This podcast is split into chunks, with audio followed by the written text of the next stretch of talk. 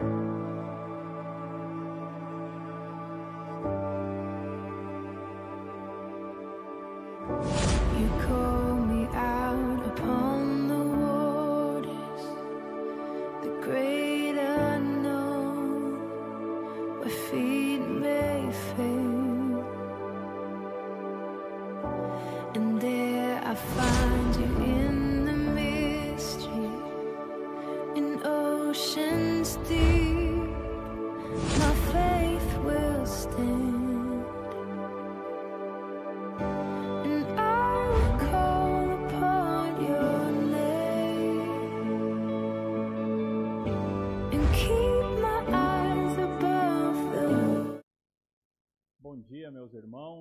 bom dia. Que alegria ver vários dos irmãos aqui na casa do Senhor.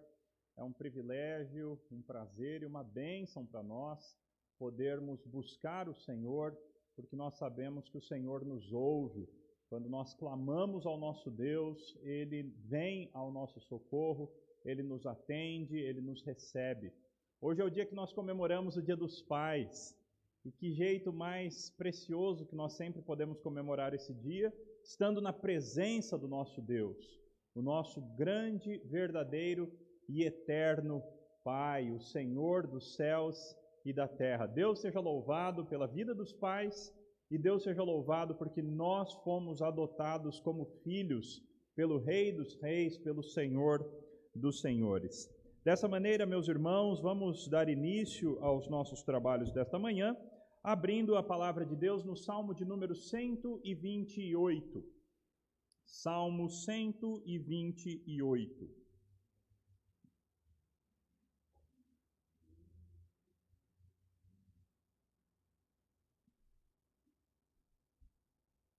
Salmo 128, cântico de peregrinação, assim nos diz a palavra do nosso Deus.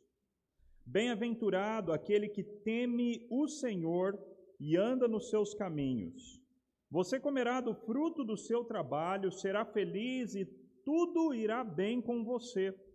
Sua esposa no interior de sua casa será como a videira frutífera. Seus filhos serão como rebentos da oliveira ao redor da sua mesa. Eis como será abençoado o homem que teme ao Senhor. Que o Senhor o abençoe desde Sião, para que você veja a prosperidade de Jerusalém durante os dias da tua vida e veja os filhos dos seus filhos, paz sobre Israel. Que bênção, não é, meus irmãos? Esse é o nosso Deus. Se nós o tememos, se nós nos abrigamos nele, ele então se nos apresenta como um Deus que nos salva, um Deus que nos protege, um Deus que nos ajuda, um Deus que nos ampara, um Deus que nos guia nas mais diversas áreas da nossa vida. Louvado, portanto, seja o nome do Senhor. Meus irmãos, nós vamos agora entoar o hino de número 180. Hino 180, Amor Fraternal. Entoaremos apenas as três primeiras estrofes, estrofes 1, 2 e 3, e as duas últimas nós entoaremos mais à frente no nosso culto. Hino de número 180, colocando-nos de pé ao som dos instrumentos, louvemos o Senhor.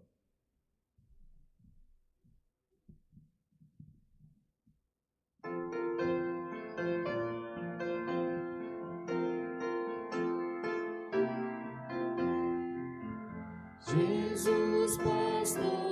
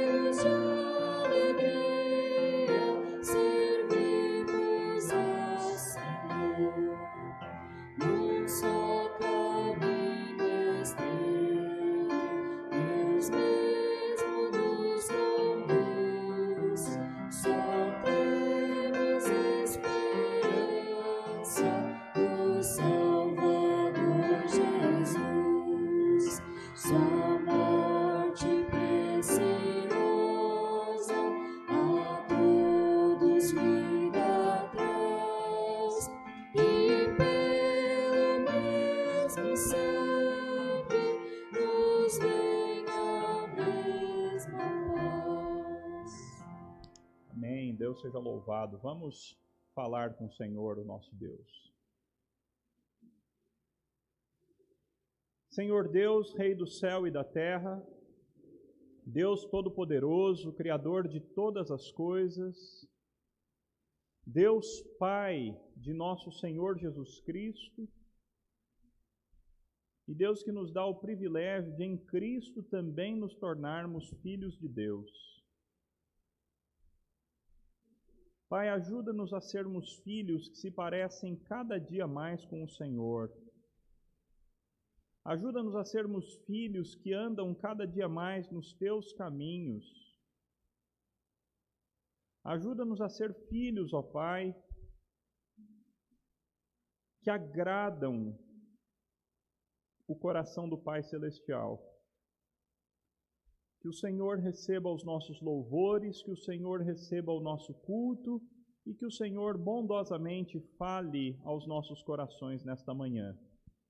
Oramos no nome precioso de Cristo Jesus, o Senhor. Amém. Louvemos ao Senhor.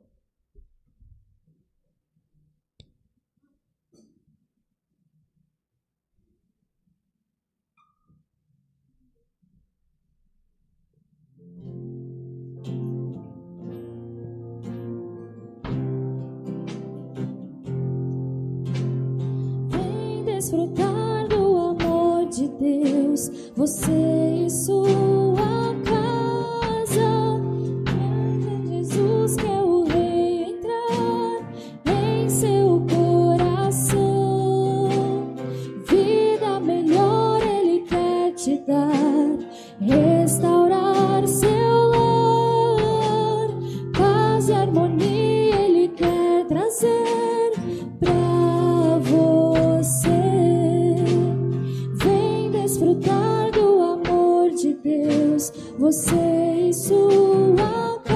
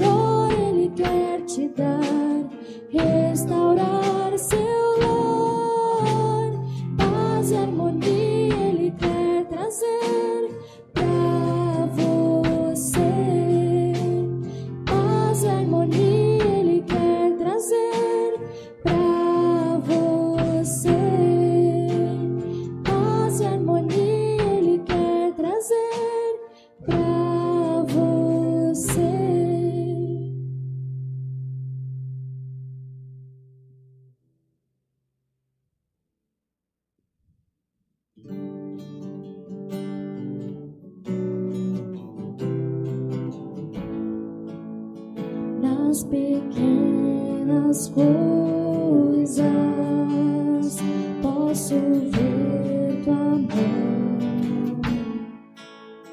E nas grandes lutas tens me dado tua salvação por teus livramentos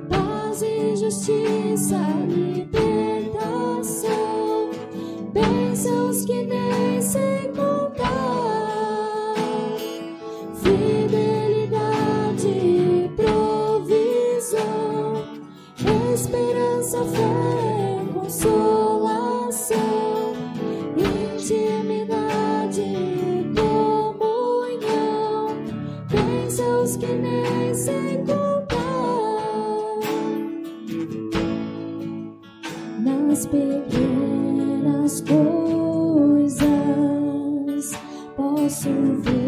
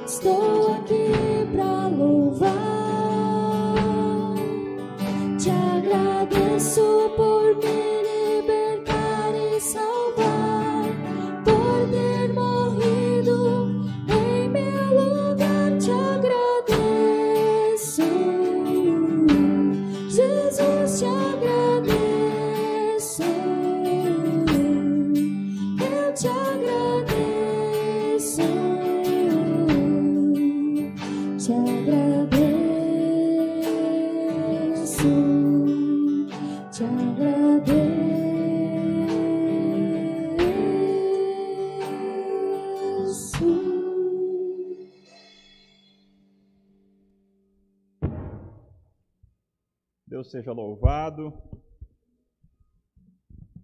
Sempre bênção podermos louvar, adorar, buscar o nosso Deus. Os irmãos podem assentar-se. Mesmo assentados, abramos a palavra de Deus no Salmo de número 127. Salmo 127.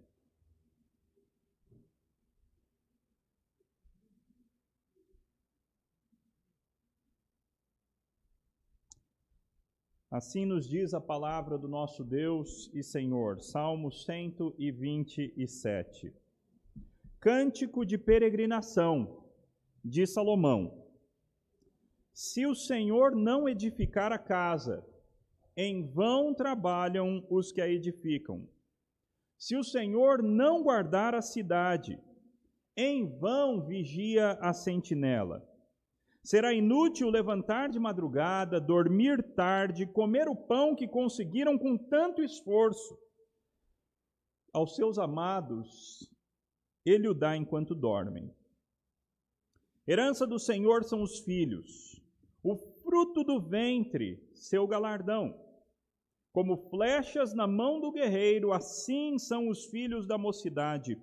Feliz o homem que enche deles a sua aljava não será envergonhado quando enfrentar os seus inimigos no tribunal. Vamos mais uma vez falar com o Senhor.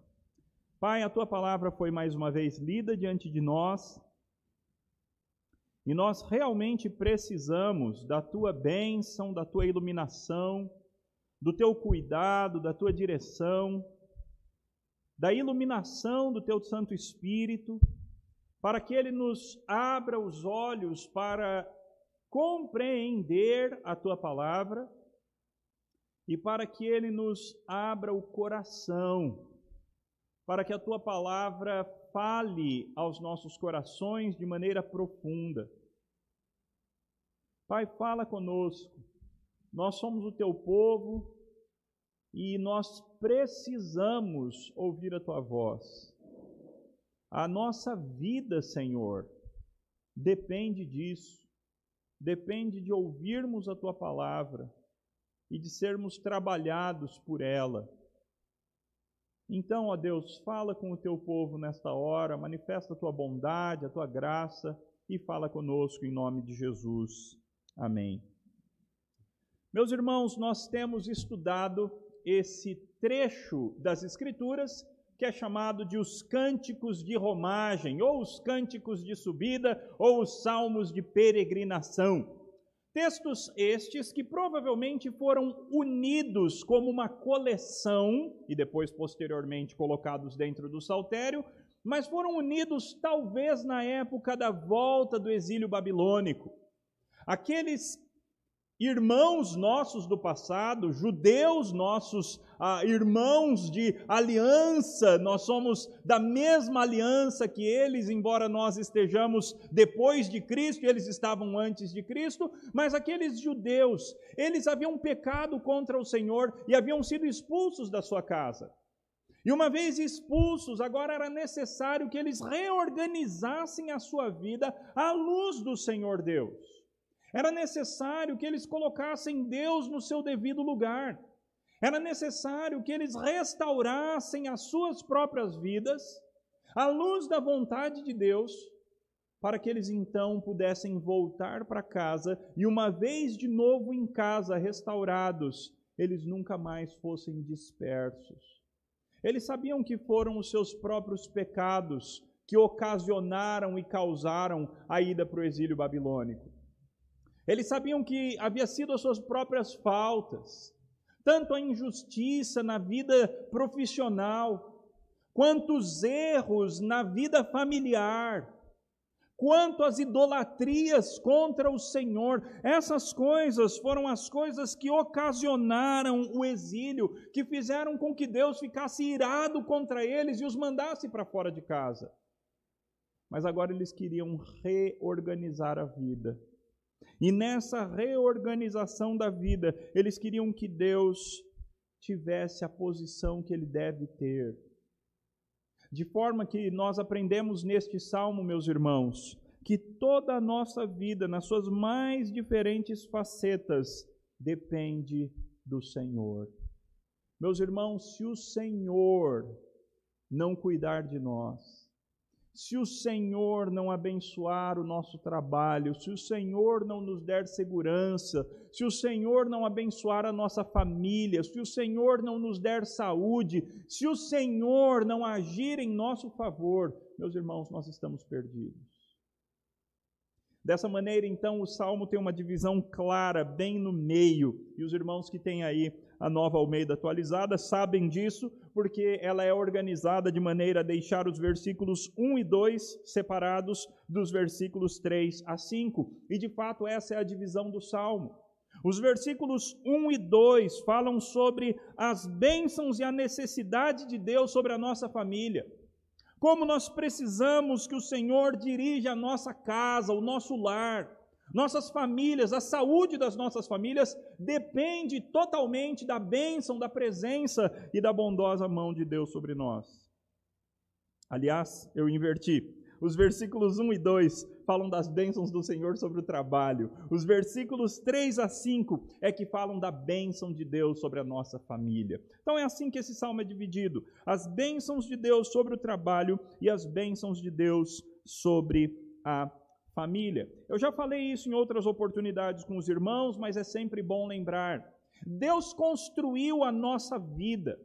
Deus nos criou de tal forma que nós seres humanos temos três relacionamentos principais: o relacionamento com o próprio Deus, o relacionamento com o nosso semelhante, e neste caso, principalmente com o nosso cônjuge e com os nossos filhos e depois todos os demais semelhantes, e o relacionamento com aquilo que está abaixo de nós, com as coisas. Nós falamos bastante sobre isso no domingo passado à noite, quando falamos a respeito do mandato cultural, de como Deus coloca sobre nós a responsabilidade de trabalhar e como nós de fato devemos trabalhar como crentes. A vida profissional do crente ela tem que ser diferente.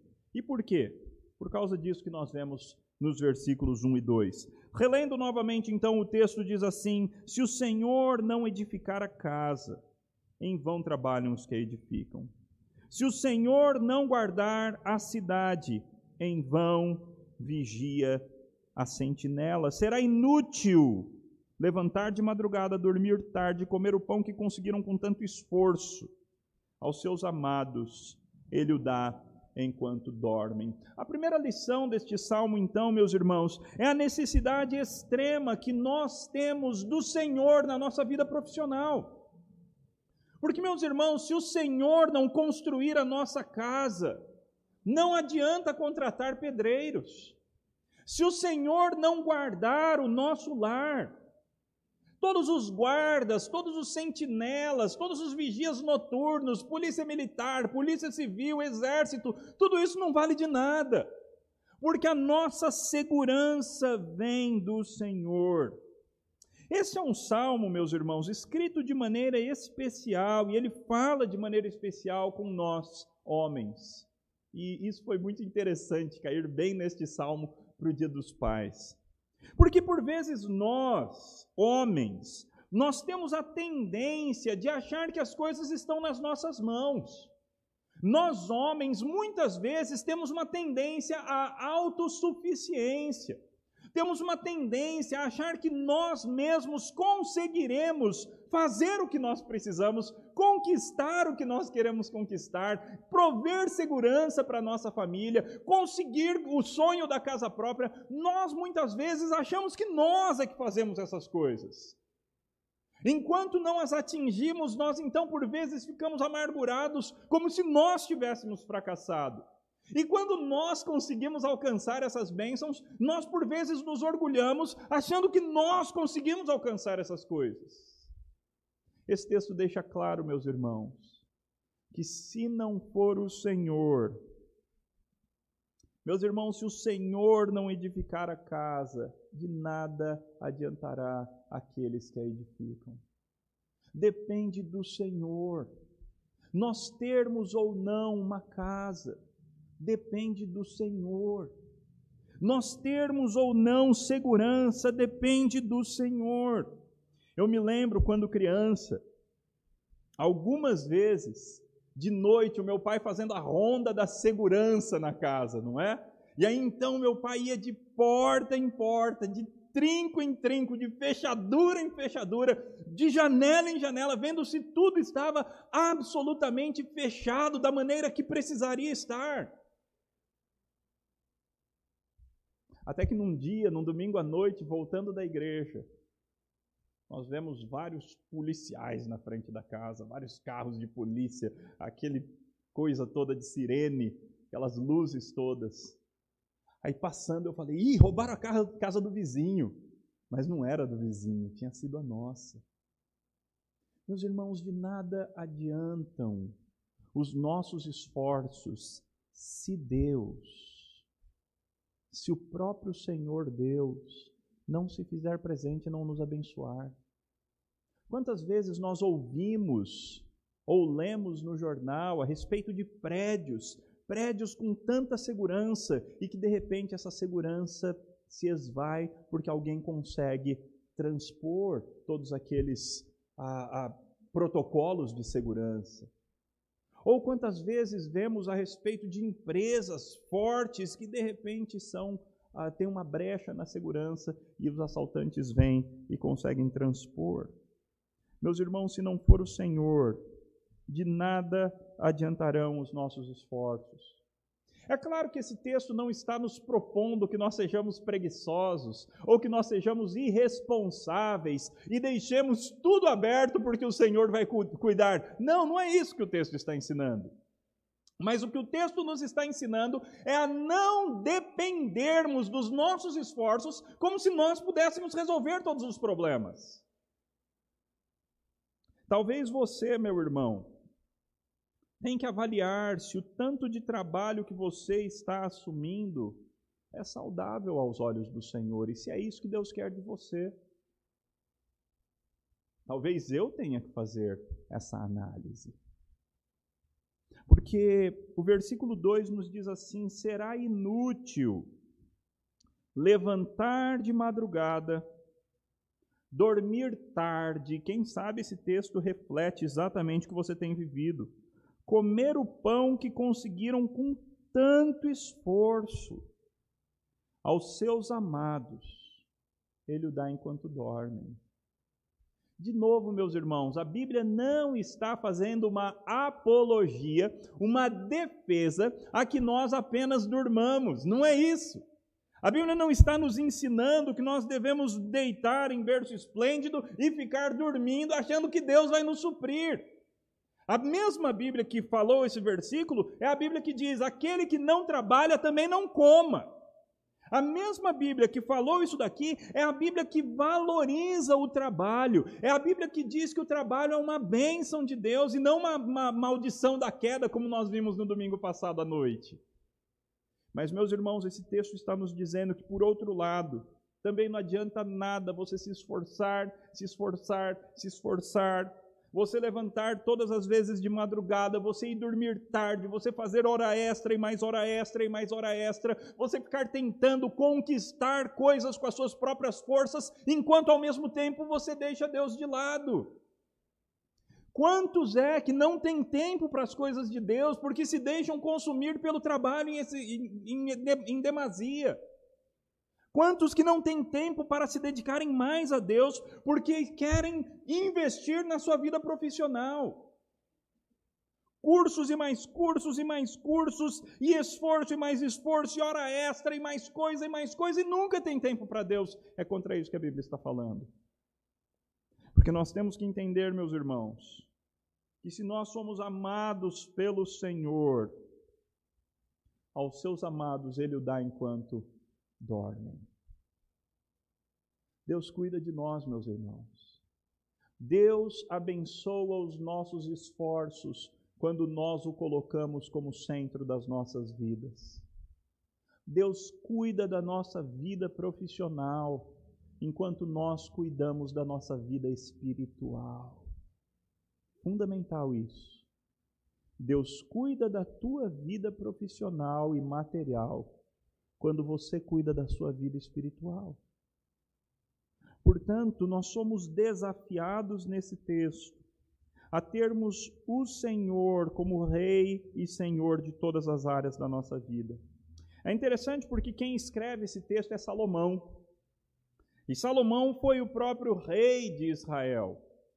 Querem uma posição mais exigente, complicada e difícil do que a posição de um rei.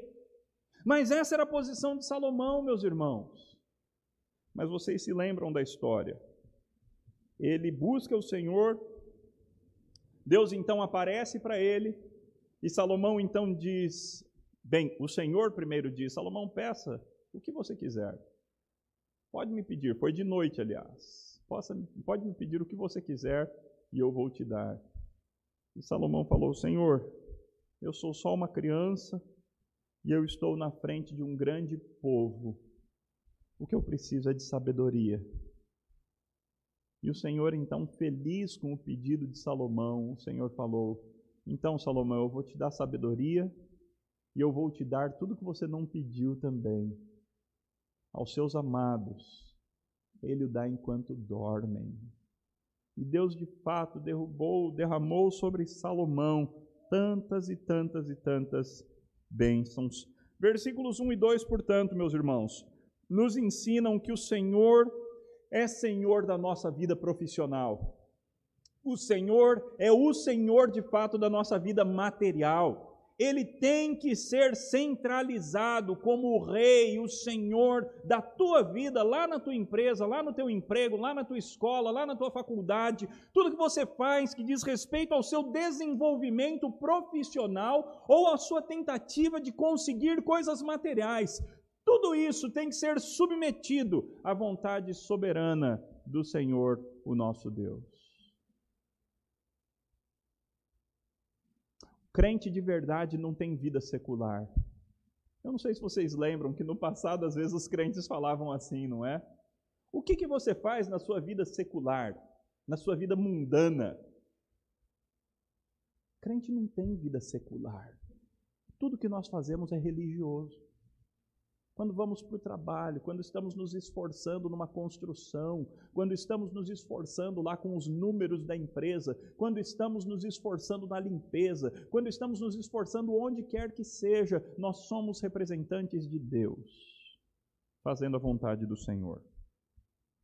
Mas nos versículos 3 a 5, Salomão então se volta para falar a respeito da nossa vida familiar. E se por um lado Deus é o Senhor da nossa vida profissional, por outro lado, nos versículos 3 a 5, Salomão nos ensina que Deus também é o Senhor da nossa vida familiar. E ele diz assim: herança do Senhor são os filhos, o fruto do ventre, o seu galardão. Como flechas na mão do guerreiro, Assim são os filhos da mocidade, ou os filhos da sua mocidade. Feliz o homem que enche deles a sua aljava, não será envergonhado quando enfrentar os seus inimigos no tribunal. É muito interessante porque o foco desse texto agora é exatamente sobre a paternidade. O foco desse texto é como que os filhos são uma bênção do Senhor como os filhos são uma riqueza do Senhor. Existem duas maneiras, aliás, aqui eu falei quatro, não é? Existem duas maneiras de nós interpretarmos esse texto. A primeira é que o Senhor, que os nossos filhos são uma herança que Deus nos dá. Eles são herança do Senhor para nós. Ele nos deixa essa herança. A segunda maneira de interpretar esse texto é que os filhos são uma herança que pertence de fato ao Senhor. Os filhos são do Senhor. Ah, esse conceito é um conceito interessante e é bem possível que Salomão esteja falando a respeito desse segundo conceito, porque era assim que em Israel se pensava a respeito de herança. Herança em Israel é uma palavra usada normalmente para a, a, propriedade a, de campo que alguém tem, a fazenda, a, a propriedade no, no, qual a família plantava e colhia para sua própria subsistência. Isso era a herança do Senhor que cada família em Israel tinha. Mas um dos conceitos mais fundamentais em Israel é que aquela, aquela porção de terra não pertencia às famílias, mas pertencia ao próprio Deus antes de tudo era do Senhor, a terra era do Senhor. Por isso é que ninguém podia vender a terra para sempre. As pessoas podiam alugar a terra durante alguns anos, mas ninguém em Israel podia se desfazer da terra, porque a terra, em última instância, pertencia ao Senhor. Quando Deus diz que os filhos são herança do Senhor, Possivelmente, então, o que ele está nos dizendo é que os nossos filhos, embora eles sejam nossos em algum sentido, eles mais ainda pertencem ao Senhor do que a nós. Eles são uma bênção de Deus, para que nós os desenvolvamos para o próprio Deus. Eles são um galardão, um presente do próprio Deus, para que nós os desenvolvamos para a glória do próprio Deus. Aí então vem a ilustração, não é? Assim como flechas na mão do guerreiro, desta forma são os filhos da mocidade. Ah, Salomão escreve, na sua época ele estava gozando de bastante paz. Mas, meus irmãos, há poucos anos antes de Salomão se tornar o rei de Israel, Israel era uma nação que vivia em guerra, vocês se lembram? Todas aquelas guerras ah, com Saul, todas aquelas guerras depois com Davi, a própria conquista de Jerusalém, várias guerras. Israel esteve intimamente envolvida em diversas guerras. E, meus irmãos, ainda não existia pólvora, ou pelo menos não tinha sido descoberta. Então, meus irmãos, a grande arma era uma flecha. Porque a espada também é muito boa, não é? Mas para você fazer algum estrago com a espada, você tem que ter uma proximidade, você também sofre. Mas a flecha era a arma à distância. A flecha era, o arco e flecha eram as armas, ou era a arma, que possibilitava que alguém à distância resolvesse o problema e se livrasse do seu inimigo. E aí então, Salomão vem e ilustra a importância dos filhos com essa imagem. Os filhos são como flechas na mão de um guerreiro, não de qualquer um. Porque um arco e flecha na minha mão não vai fazer muito estrago mas na mão de um guerreiro bem preparado, na mão de alguém que treinou, os filhos serão grande bênção. Os filhos da mocidade são como flechas na mão de um guerreiro, eles atingem o alvo. Eles, eles provêm proteção, eles provêm cuidado, eles provêm livramento, são como flechas na mão do guerreiro. E aí então é por isso que Salomão diz assim: feliz, bem-aventurado, portanto. Se os, se os filhos são como flechas, então bem-aventurado é o homem que enche deles a sua aljava. Um homem feliz é um homem que não tem uma flecha dentro da sua aljava, no meio de uma guerra uma flecha só, ele pode atirar e pode errar o alvo. Mas se esse homem tem uma, duas, três, quatro, cinco, aliás, uma eu falei que não, mas se esse homem tem diversas flechas, aí, meus irmãos, esse homem tem a chance de se dar bem numa guerra, porque ele está bem seguro, ele está bem amparado.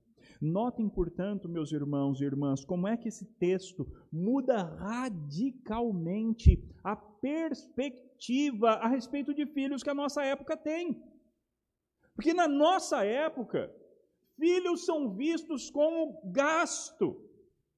Filhos na nossa época são vistos como um investimento que não tem retorno. Filhos da nossa época são vistos como quanto custa ter um filho por ano? Sabia que essa é uma conta comum? Quanto custa um filho a cada ano?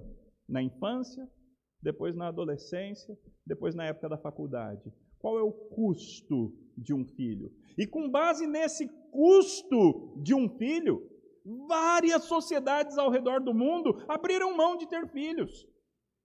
Eu estava conversando essa semana com um amigo meu coreano, e ele me disse que na Coreia, para cada filho que uma pessoa tem, a pessoa ganha 300 dólares por mês.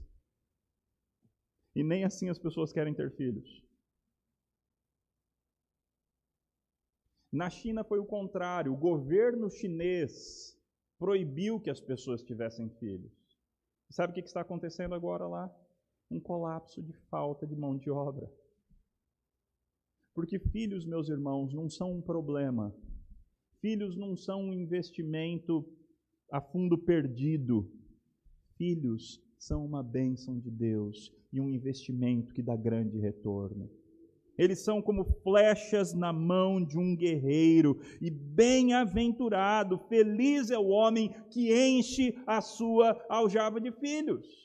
Meus irmãos, eu creio sim que a luz da palavra de Deus, a vontade de Deus para as nossas vidas é que nós tenhamos filhos, e não poucos não, mas que nós tenhamos mais e mais filhos, ao contrário do que diz a nossa sociedade. Nossa sociedade chama isso de irresponsabilidade, loucura. Mas, meus irmãos, Deus chama isso de investimento sábio.